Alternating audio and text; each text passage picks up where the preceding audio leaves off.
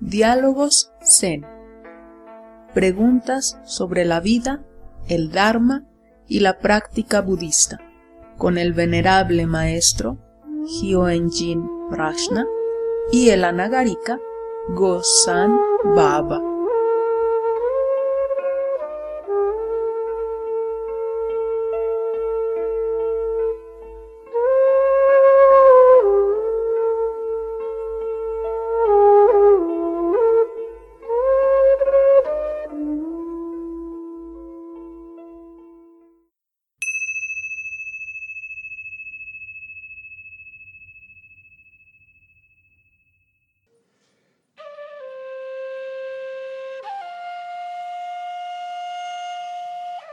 Maestro, ¿qué es el bien y qué es el mal?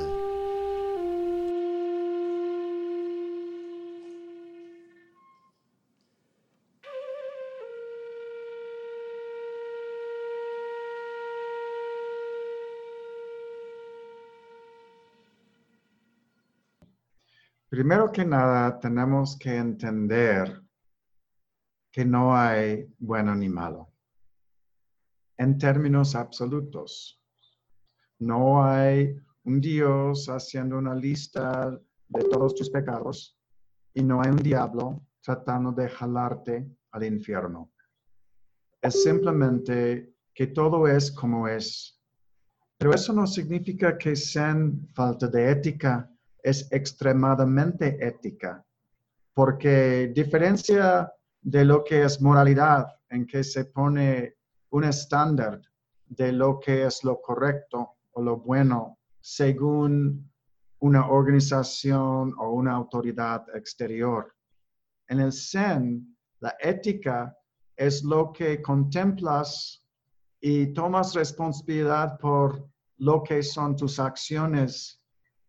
Aunque utilizamos términos bueno y malo, es muy conductual, es muy basado en lo que estás generando y observas las consecuencias.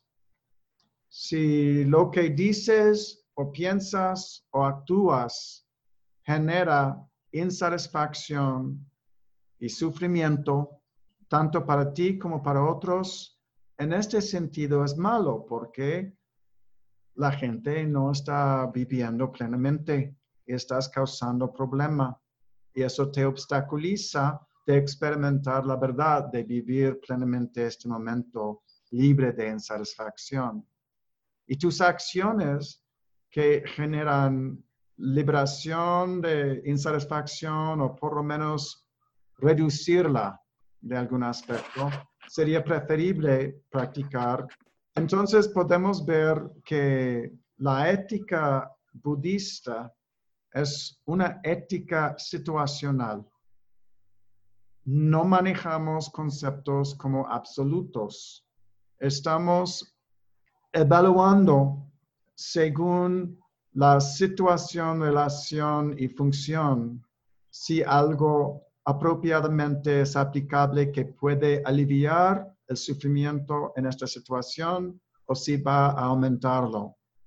Y no es tan sencillo como simplemente seguir una regla es comenzar considerando la experiencia y las consecuencias de tus decisiones y tomar responsabilidad. Y esto es algo que muy poca gente hace hoy en día. Culpan a los demás. Todo el mal en el mundo es porque los demás son malos. Y ponen una etiqueta allí y luego se sienten libres de cualquier responsabilidad porque yo no tengo nada que ver. Es a causa de y lo, ubican fuera de sí mismos. Pero allí es donde comienza la práctica Zen. Todo lo que piensas, si tus ideas están ubicadas en codicia, en violencia, en crítica, estás al punto de manifestar un karma que afecta a ti mismo y al mundo con sufrimiento. Si lo piensas, probablemente vas a crear esto, porque toda acción sale de lo que estás pensando. Tenemos que prestar mucha atención a estos pensamientos. considerar de dónde vienen estos pensamientos. Si hay alguna idea surgiendo en que ubicas tu bienestar en algo impermanente fuera de ti, esto es deseo. Y el deseo por algo que en sí es impermanente va a generar insatisfacción, es inevitable. Y, y el chiste es, millones y millones de veces haces exactamente lo mismo y no aprendes. Y por ignorancia sigues generando todo este sufrimiento para ti y para los demás en el mundo. Y es un ciclo vicioso que no sientes satisfacción, buscas cómo aliviar esto y tu manera de resolverlo genera más insatisfacción. Es una locura. Solo lo que estamos haciendo en Zen es volver a nuestra, nuestro origen, invertir la atención y no ubicarla en los objetos de la conciencia, sino en la conciencia en sí. Estamos investigando de dónde viene todo eso y se ubica en lo que es antes de las ideas. Y este antes de las ideas, la atención en sí sin objeto, es donde encuentras la verdad, lo que es completo en sí, lo que es uno con el universo y es naturalmente armonioso, bondadoso y compasivo. Y este impulso de cuidar a los demás como un aspecto de uno mismo viene de allí, porque de hecho son. Todo es uno en este origen. No hay división. Esto es en nuestra escuela lo que se llama unicidad o vacío cuando no hay dos. Y esto es la práctica. Cuando surge insatisfacción, te paras por un momento, te abstienes de lo habitual, lo investigas y vuelves al origen, la sustancia de todo. Y allí te ubicas conscientemente hasta que es simplemente este momento sin complicación, muy sencillo. No tienes que fabricar nada. Esto es el vacío de nuestra naturaleza y esperas. Y no necesitas nada, eres completo. Y de esta plenitud ya vuelves a considerar el mundo. ¿Qué necesitan en el mundo en este momento para aliviar su sufrimiento, para redescubrir quiénes son de verdad? Y este impulso innato en nosotros de compasión surge y se pone en acción. Y es el camino del Bodhisattva.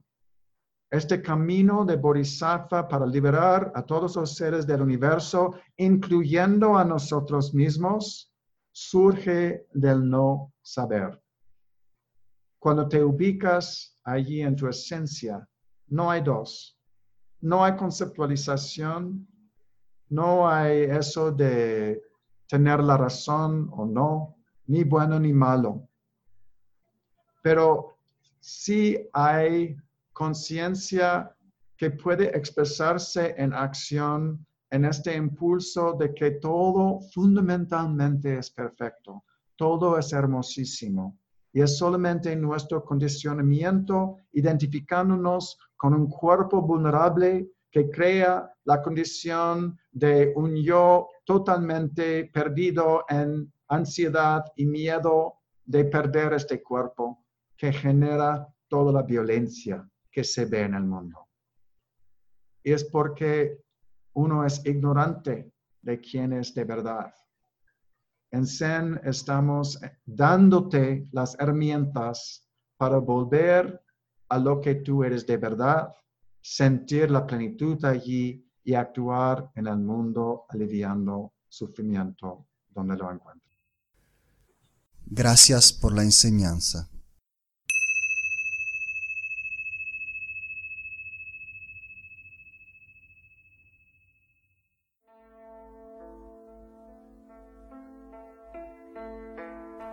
Esto fue Diálogos Zen, un podcast realizado por la Sangha Meditación Budista Zen, con la colaboración del venerable maestro Hyoenjin Prajna y el anagarika Go-san Baba.